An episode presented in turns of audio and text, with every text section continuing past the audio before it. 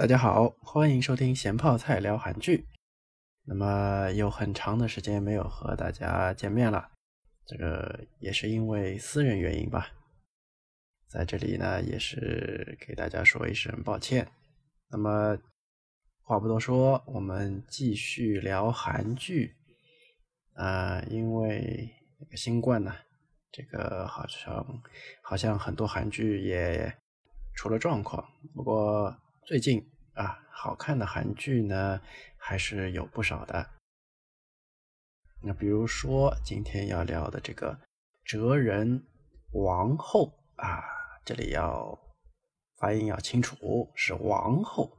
那么《哲人王后》翻拍自这个《太子妃升职记》，当然《太子妃升职记》呢我没有看过，所以说不是很清楚啊，里面的剧情。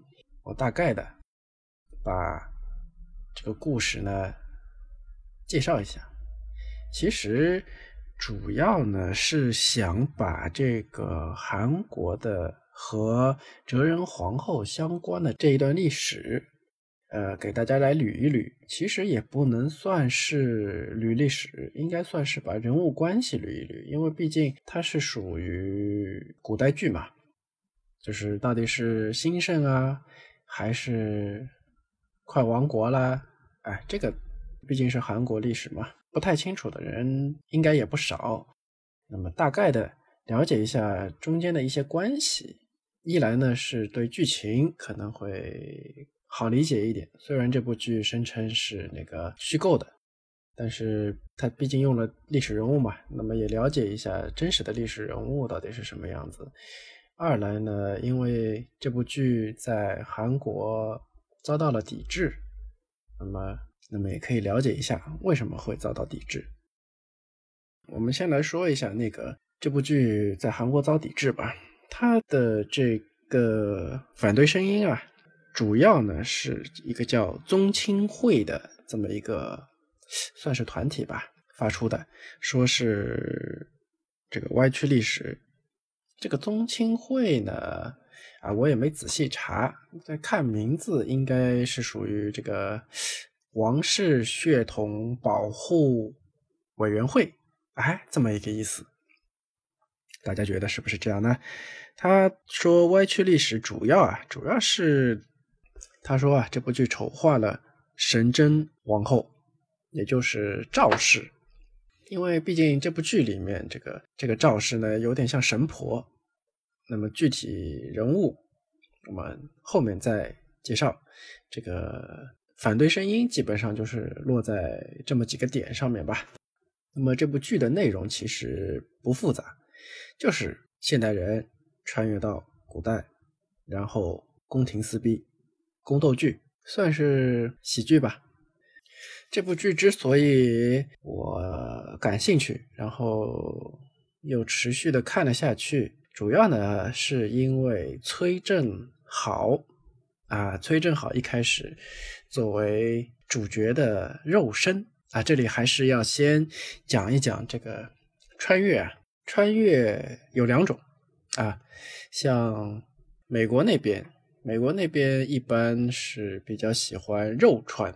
所谓的肉穿呢，就是活人直接整个的穿越到古代去，也就是说，古代多那么一个大活人，然后你在古代呢是没有身份的，你呢要重新去干嘛干嘛，比如说，首先先对吧，脱衣服，然后呢拜码头，然后呢搞点钱，然后呢搞个身份，那么。说完这种肉穿，还有一种呢，就是神穿。所谓的神穿，我觉得很多之前的那种穿越小说好像都是这样的，就是不知道算不算是更东方一点。因为美剧里面我好像还没有怎么真的看到过有这种神穿的剧。所谓的神穿就是精神穿越，也就是说肉体我还是在现代，但是呢，我比如说是睡着了。或者说是大部分是出车祸、出某种事故啊，昏迷了，昏迷了以后，嗖，你的说是你的精神也好，说是你的灵魂也好，就穿越到古代去了。那么这个穿越有一个好处，就是说你穿回去有一个肉身，而且这个肉身在古代是真实存在的，它是有身份的。我们说这部剧呢，就是一部神穿剧、精神穿越剧，片名是叫《哲人王后》，但实际上我们的我这个现在到底是叫他男主还是叫他女主，这是个问题，因为后面有男主。我们就说他是主人公吧，穿越的那个主人公。穿越的这个主人公是谁呢？穿越的主人公是，就是我们这个崔振豪演的。啊，我觉得他这个外表还是属于比较帅气的，看着也很阳光。而且在剧里面呢，他也是一个浪荡的，然后呢又有水平的一个青瓦台的厨子。对他是个厨子，吃的，嗯，当然剧里面他这个时候是给那个主要是外宾吧，可以理解为这个青瓦台国宾馆的厨师长。那么这个人呢，你说他正直吧，他这个睡同事；你说他不正直吧，他也没有。这个什么贪污受贿之类的这种事儿，就是做厨子这件事还是挺认真的。当然，他这一部分的戏份并不多，只是把这个人物的性性格大概的介绍了一下，是一个大大咧咧、稍微有点那么好色，然后呢脑子还可以这么一个人。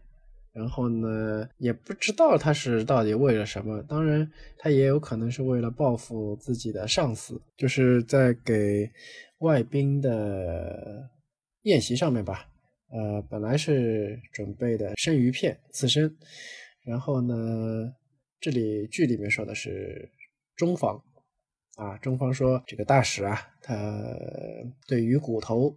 这个比较敏感啊，希望能够稍微处理的，能够把鱼骨处理的好一点，就专门到呃后厨来打了个招呼。但是这个主厨呢，他有点不屑你们这种有权利的人，似乎就是感觉你们不太看得起我的手艺啊，怎么怎么，然后反而在这个鱼肉里面，不是说刺儿没处理干净，刺儿是处理干净了，但是里面放了个鱼钩。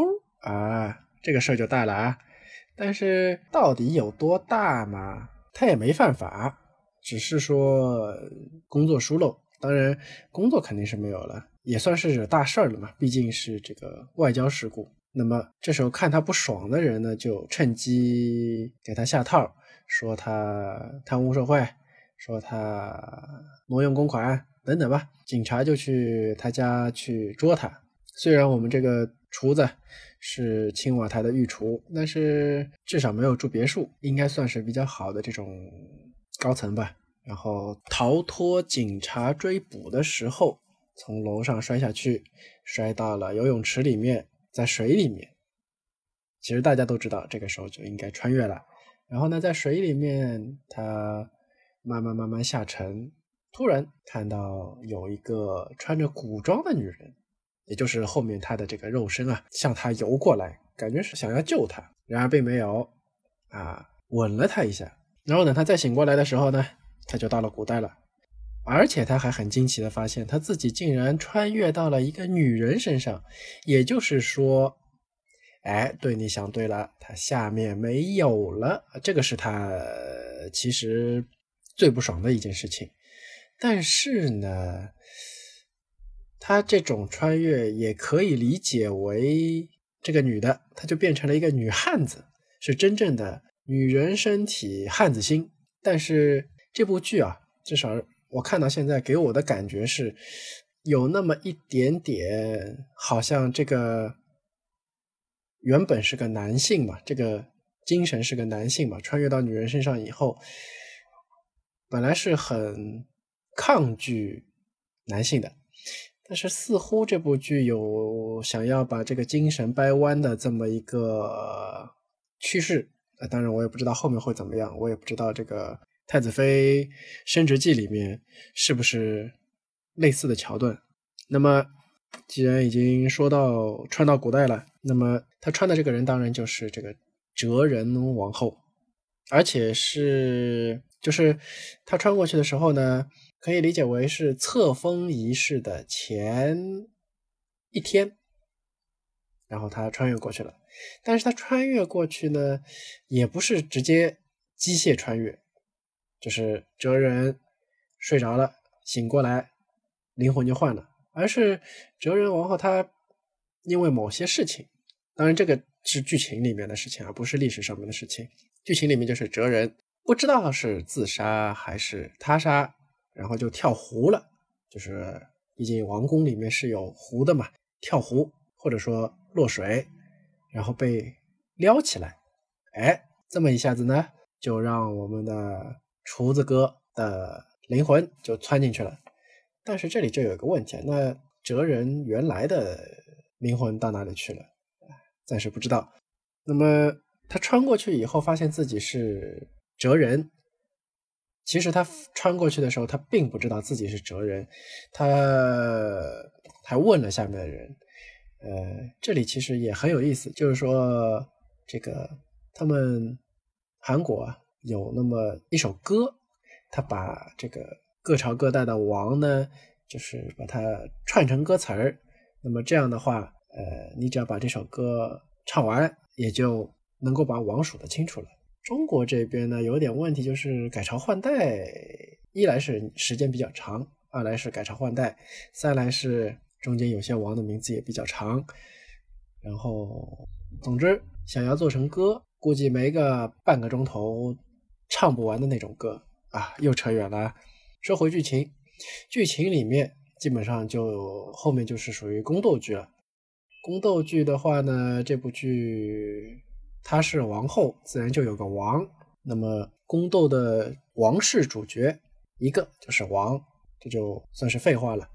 然后呢，还有两个女性，一个呢是奶奶辈儿的，一个呢是妈妈辈儿的。但是这个妈妈辈儿的呢和这个王，他好像又不是亲生的关系。所以呢，这边要把这个历史人物啊，稍微的给大家来捋一捋。那么我们的这个哲人王后，她整个关系到底是怎么样的呢？啊，我们的哲人王后，她的老公就是朝鲜的哲宗，他原名呢是叫李元范，那后来改名为李变。啊，这里为什么要改名呢？先给大家解释一下，就是他其实并不是太子，也就是说。他生下来其实并没有打算做王，属于旁支，也就是像中国的藩王的后代。他还不是原藩王，他是藩王的后代。然后呢，当然你做了藩王，你就取名字就不需要取的很特别嘛，你就取个普通的名字。所以说呢，他叫李元范。但是当了皇帝，为什么又不能叫李元芳要改名呢？这里呢和中国的这个历史就比较类似了，因为有一个叫避嫌的这么一个传统。就比如说，这个皇帝叫什么名字，你普通生活当中老百姓就不能再用这个字儿了。这个你再用这个字儿，就属于是忤逆，应该是这么说的。所以呢，一般来说，你会你看到像那个朱元璋那边，朱元璋那边他后代里面有很多就是都是生僻字。为什么会用生僻字？就是为了要不扰民。举个例子啊，比如说朝鲜的这个王，他叫李二狗，然后他当了王，他还不改名，他就叫李二狗。那么就会有一个问题，不是说这个名字是不是太俗的问题，而是说。二狗这两个字儿就是我王的名字了，那么民众应该怎么办呢？那民众就不能用二狗这两个字儿了。也就是说，市面上所有的狗，不管你是叫它猪、牛、羊、马、鸡，随便你怎么叫，反正就是不能叫狗了。然后呢，所有叫二狗的人也都不能再叫二狗了，你叫三马、四羊，随便，反正就是不能再叫二狗了。那么这样的话呢，就会给人民群众的生活带来很大的困扰。你这个王用掉两个字儿，那个王再用掉两个字儿，到最后变成老百姓的生活都只能用生僻字了。那么老百姓本来就古代啊，古代的老百姓呢，这个文化程度本来就不高，你再给他们搞生僻字，这大家日子就没法过了。所以这里呢，这个王他改了个名儿叫李变，而且那个变很复杂。呃，当然有兴趣的大家可以去百度一下，反正就是个很复杂的字儿。那么这个刚才说了，里面有一个奶奶辈儿的人。那么这个奶奶辈儿的人是谁呢？这个奶奶辈儿的人呢是纯元王后。那么这个纯元王后又是谁呢？这个纯元王后啊，她跟哲宗啊没什么关系。他呢是哲宗的上一个王的祖母。哎，大家是不是听出来那么一点点关系了？也就是说，我们的这个哲宗，他和上一代的王啊，他没有血亲关系，因为上一代的王无后，所以呢，就找了一个等于说外地藩王进京来继承血统，哎，是这么一个关系。宫廷里面还有一个妈妈辈儿的这么一个人呢，也就是他上一辈儿的。也就是哲宗上一辈儿的王的母亲，也和哲宗没什么关系。所以说，呃，虽然是妈妈辈儿，但是呢，好像又不是哲宗的亲妈。对，她真的就不是哲宗的亲妈。所以说，他们之间纯属是这个叫什么政治斗争关系。那么，哲宗的上一辈是谁呢？哲宗的上一辈是宪宗。啊，反正剧里面也没有，我们这里呢也就不详细介绍了。主要呢就是从宪宗这里啊介绍剧中的那两个人物。宪宗的祖母是纯元王后，就是老一辈的奶奶辈的。宪宗的老妈呢是妈妈辈的这个神贞王后。然后呢这里呢就要说到，相信大家看韩剧啊都会比较清楚，就是说外戚，也就是娘家人，因为。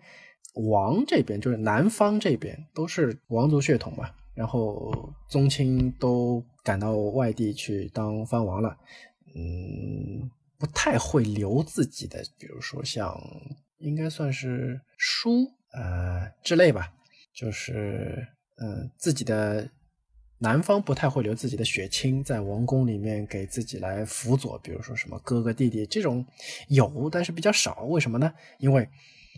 这些人是有当王的血统的，那所谓的叫什么“卧榻之侧，岂容他人酣睡”？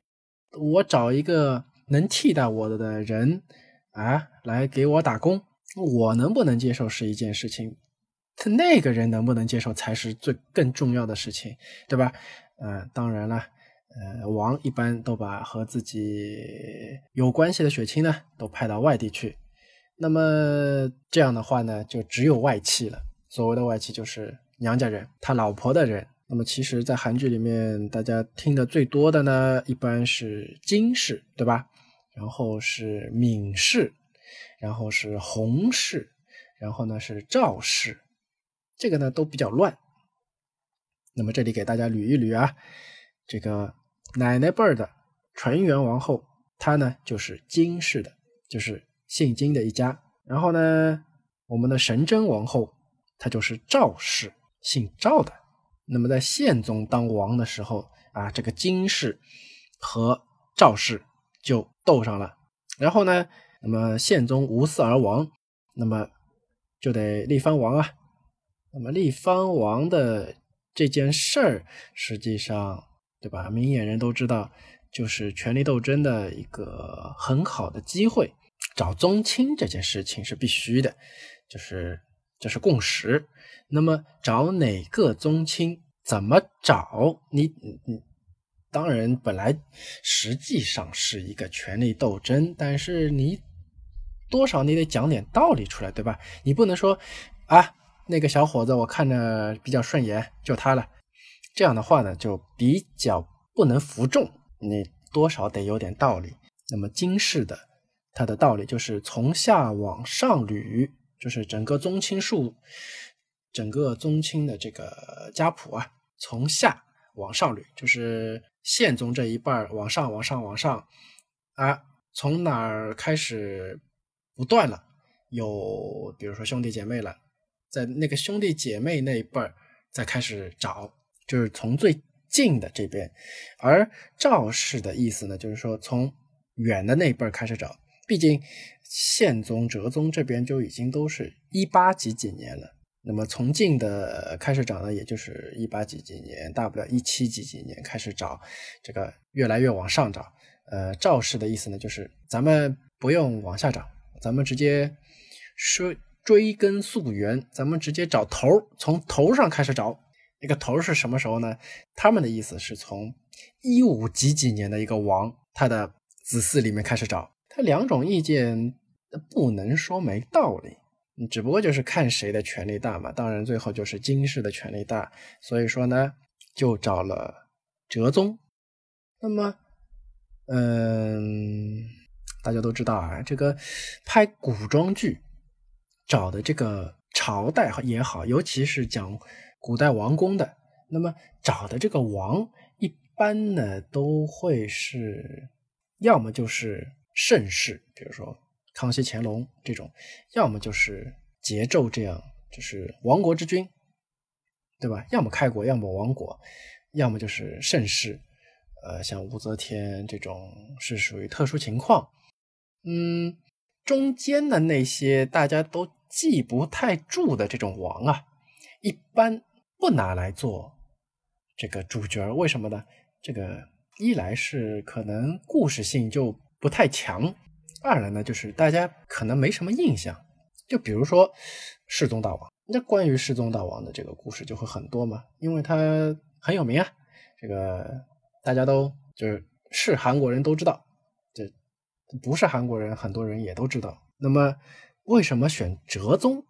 哲宗好像之前很多韩剧也没怎么听说嘛，以前好像听的这个韩国的王后好像。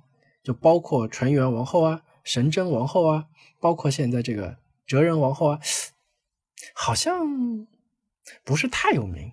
哎，那么我们就要说，我们这个哲宗的下一辈儿，那就是非常有名了，他就是高宗。如果你对高宗这个名字有点印象，但是呢又不熟的话，那么我就告诉你，他的父亲是新宣君。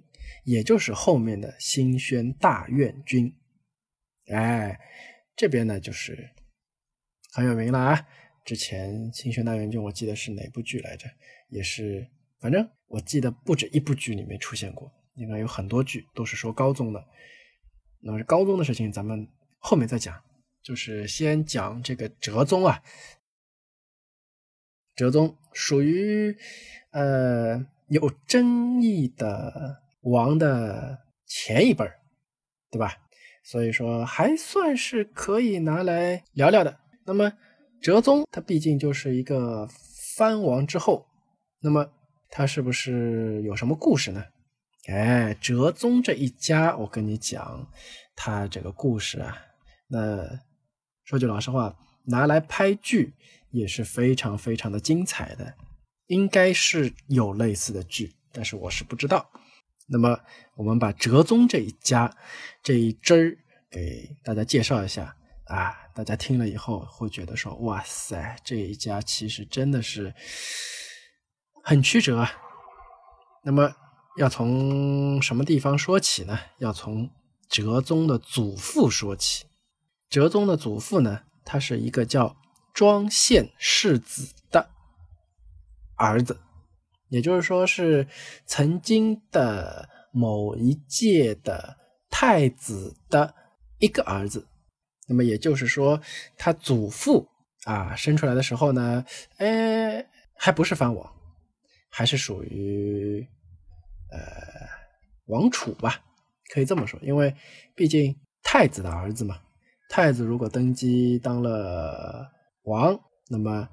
他还是有概率能够成为下一届王的，那只不过很可惜，呃，下一届王不是他，那么他就做了一个藩王。当然，他还没有成为藩王的时候，他就因为向商人借债，借债这件事情就有点搞笑了啊！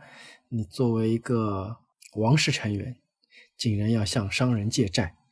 但是大家觉得说借债这件事情好像也不是什么太严重的事情啊。那好像在朝鲜的这个呃王室的规矩里面，这就是一件非常不好的事情。那么后果是什么呢？后果竟然是流放，不得了啊！这个流放到哪儿呢？就流放到了济州岛。哎，大家觉得济州岛还不错啊，这个风景秀丽啊，旅游胜地，对吧？嗯，济州岛古代可能啊真不怎么样。啊，那么流放到了济州岛以后呢？哎，他又被赦免了，就是在济州岛做野人做了那么几年以后就被赦免了。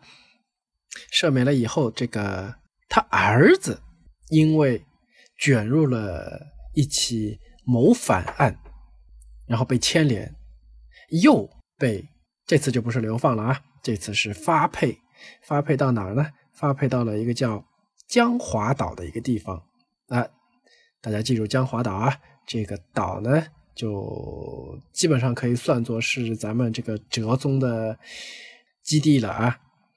那么发配到江华岛以后，嗯，我们哲宗的祖父这个时候还活着啊，但是因为一个叫心游邪狱这么一件事情被牵连了。这次呢，运气就差一点啊，就不再被发配了，就直接被赐死了。也就是说，咱们哲宗的祖父是死在了江华岛，而且呢是被赐死的。可想而知啊，这一家人在这个王室的心目当中的这个地位啊，那可以说是相当相当的低了。当然了，嗯，只是赐死的话，那家人怎么办呢？家人的话，这个时候，哎，哲宗的他老爸就已经生出来了。他老爸呢，就是李广。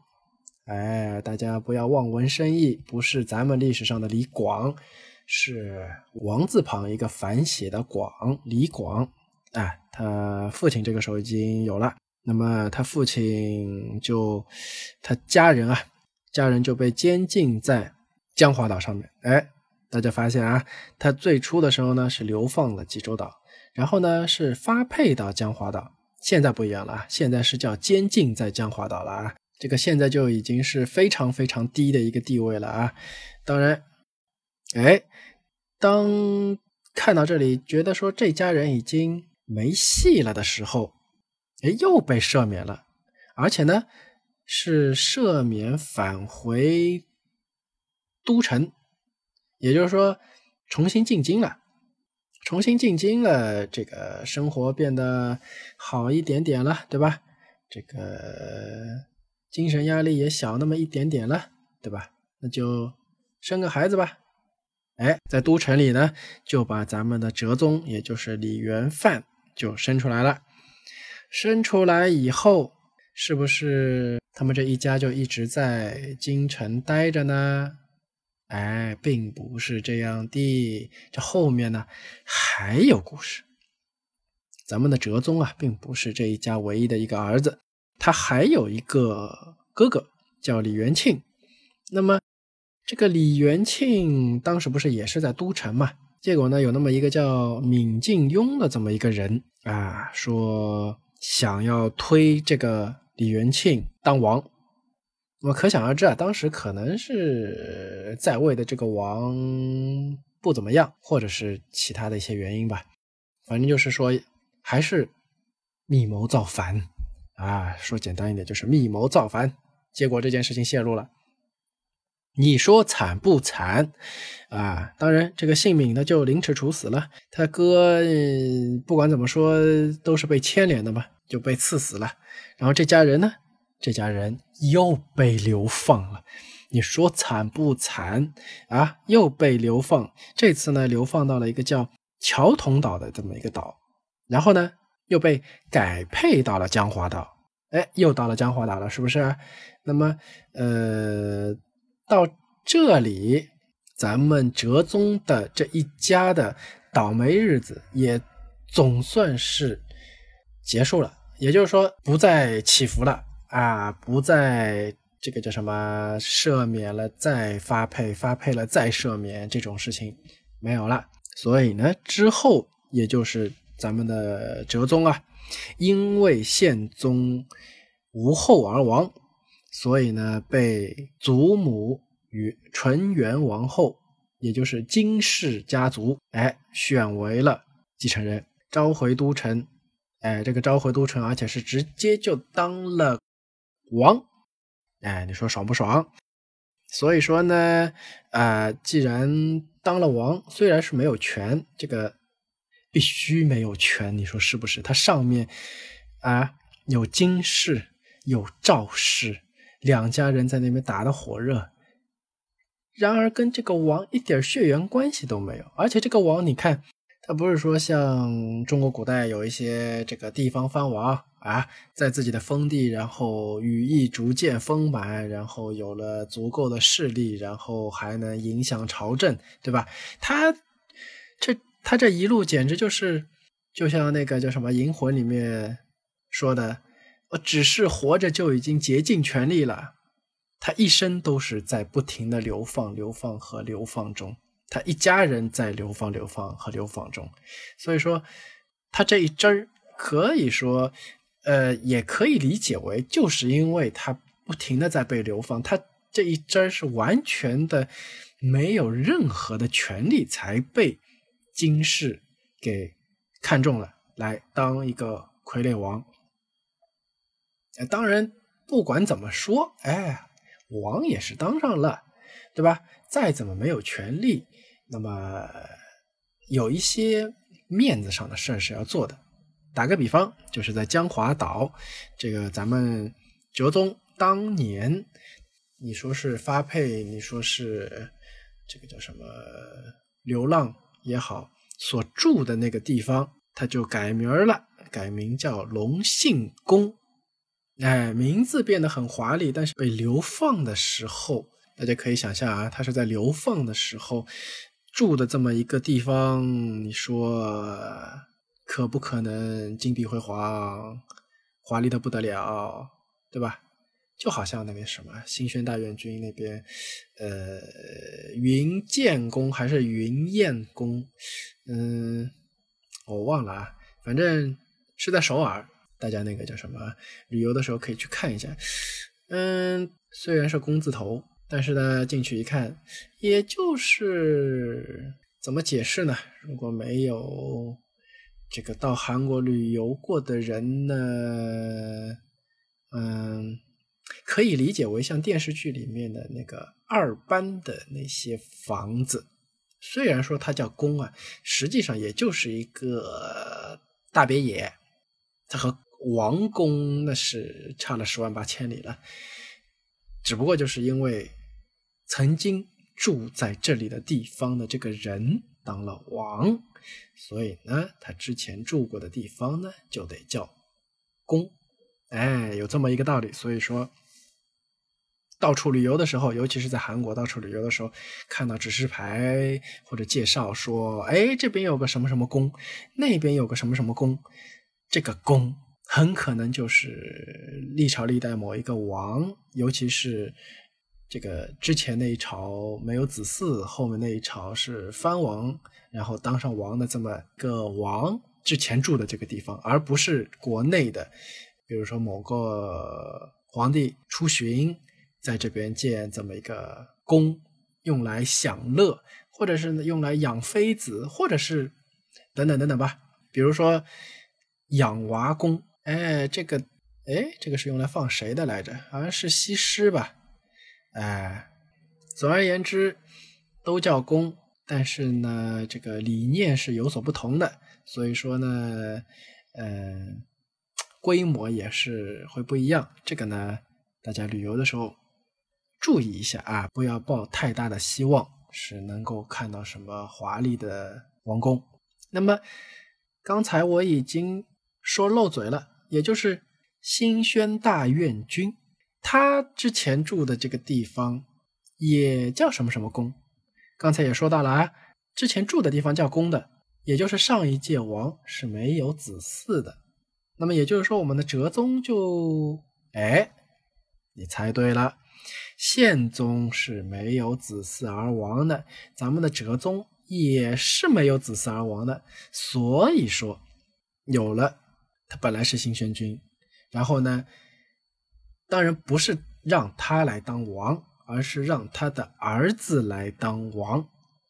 所以说，他就被升级成新宣大院君，而他的儿子就是原先的名字呢，是叫李命福，哎，命里有福，你可以理解为他当了王，也算是命里有福。但是听了我后面讲关于他的故事，你就会觉得说，到底有没有福不知道。哎，李命福，一看这三个字。李是不能改的嘛，对吧？后面两个字太普通了，要改，改成什么呢？叫李希啊。嗯，那么他老婆是谁呢？他老婆就是闵氏。哎，刚才说过的啊，这个外戚很有名的外戚的这个姓氏之一啊，这个是闵氏，实际上是这个时候出现的。那么听名字啊。这高宗好像应该是一个开国之君，嗯，你可以理解为他是一个开国之君，你也可以理解为他是一个亡国之君，因为他既开了国又亡了国。怎么说呢？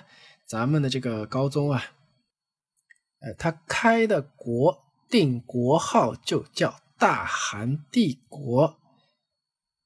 哎，可能大家就会觉得说，这个呃，朝鲜一直是中国的这个宗属国。当然了，因为那个时候啊，他是在一八九七年改了改元，然后呢，呃，登了皇帝位，这个定的国号。那么一八九七年，大家也知道啊，这个这个都。中日甲午海战以后了，所以说因为清政府这个示弱，所以说呢，朝鲜呢就趁机脱离了蜀国的地位，从名义上啊，也就是名义上成为了一个独立自主的国家。然后呢，为什么说他又是亡国之君呢？因为在一九一零年就开始了。朝鲜半岛历史上的这个日战时期，也就是当时所谓的日韩合并，可以说它是开国开的很大，亡的也很彻底。所以说，其实之前看那个新宣大院军的这个相关的电视剧也好，电影也好啊，它里面大部分都会把高宗会以一个比较盛世的。这么一个王来写会比较多一点，就是起码让，比如说不知道朝鲜，起码就像我那个时候不知道朝鲜历史的人看了以后会觉得说，哦，新宣大院君，然后他的儿子高宗，啊，是好像开创了朝鲜王朝的这个盛世啊，然而并不是啊，呃，这个高宗这边就灭国了。也就是朝鲜的这个李氏朝鲜就彻底到了这边呢，算是结束了。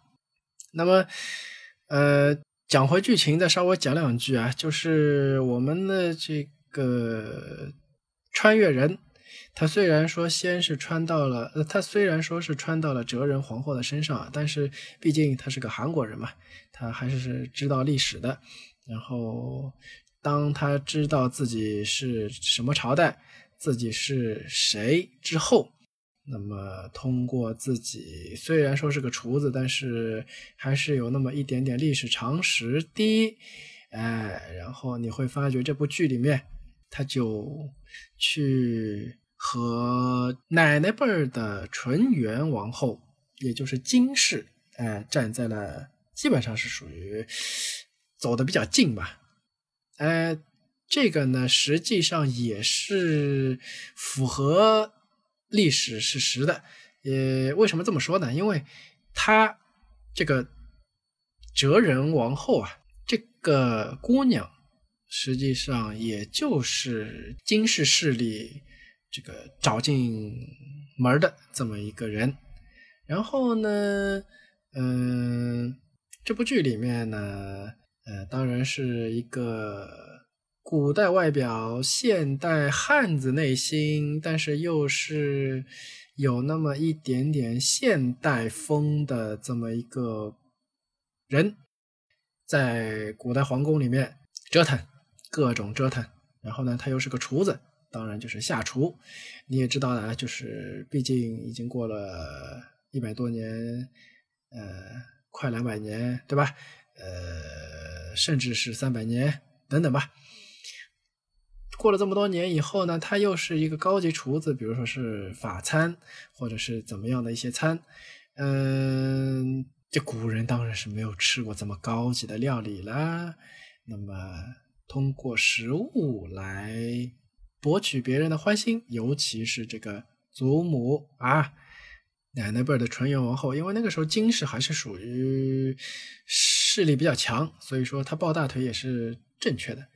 整个剧情呢，基本上就因为还没有结束嘛，但是，嗯。整个剧情里面呢，有一点点关于就是之前说的，好像要被掰弯的这么一件事情。就是他毕竟是个男人嘛，虽然说他落在女人身身上，然后啊，一开始当然会有一些剧情，就是前面也说了啊，他是在册封仪式这个前一晚啊，这个叫落在了他身上。那么当然，因为落水呢，这些这个册封好像就往后推推延了几天，但是册封还是要册封的。那么册封实际上就是王家的结婚，对吧？结完婚要干嘛呢？要洞房，对吧？哎，那么这就很尴尬啦。作为一个这个男人啊。你说让他洞房，对吧？这就很给里给气啦。哎，然而呢，呃，因为很多事情洞房并没有实实现。呃，这部剧实际上有点儿，就是在我还没有去查这个历史资料的时候啊，给我的感觉就是哲宗这个人，哲宗这个王是一个没什么本事，荒淫无度。喜欢好色的这么一个王，然后呢，这部剧去呃是想给哲宗来有点儿洗白的这么一个意思，是说啊，虽然说历史上说哲宗，当然这个历史是剧里面的咱们这个厨子学的那个历史啊，不是正史，就是厨子在。剧里面是这么说的啊，这个，哎呦，呃，哲宗，哎呀，哲宗不是出了名的好色吗？怎么怎么怎么，就一直想防着，毕竟对吧？刚才也说了，他是个男人的灵魂啊，他落到一个好色的王的手里，他要怎么办呢？就一直躲啊躲啊躲，但是后来发觉，哎，这个王好像又。不太近女色的感觉啊！原来呢，这个哲宗一直在，比如说，呃，剧里面的意思就是说他在传力气，他在传自己的怎么说，呃，权力吧，在各个地方想要将自己的势力扩大，但是呢，只能是暗暗的，因为毕竟金氏和赵氏。这两大一旦知道这个王你啊想要独立，想要脱离我们的管理，那斗得再狠，也可能一致对外，把他给灭了。毕竟他本来就不是亲生的，他能当王，别的宗亲也能当王，对吧？所以说他还得小心翼翼。那么这部剧里面呢，哎，哲人王后。心里面的这个汉子啊，内心身体里的这个汉子啊，逐渐的、逐渐的，竟然开始对这个哲宗王哲宗这个人，这个男人开始有了那么一点点心动的感觉，而且这个感觉上，剧里面的意思就是这种感觉越来越浓烈，越来越强烈了。哎，所以说不知道最后会不会走到被掰弯的这么一个路子上。哎，哎，还是推荐大家看一看的，还是属于比较欢乐的剧吧。啊，那么关于《哲人王后》这部剧，今天就先聊到这里，咱们下次再见。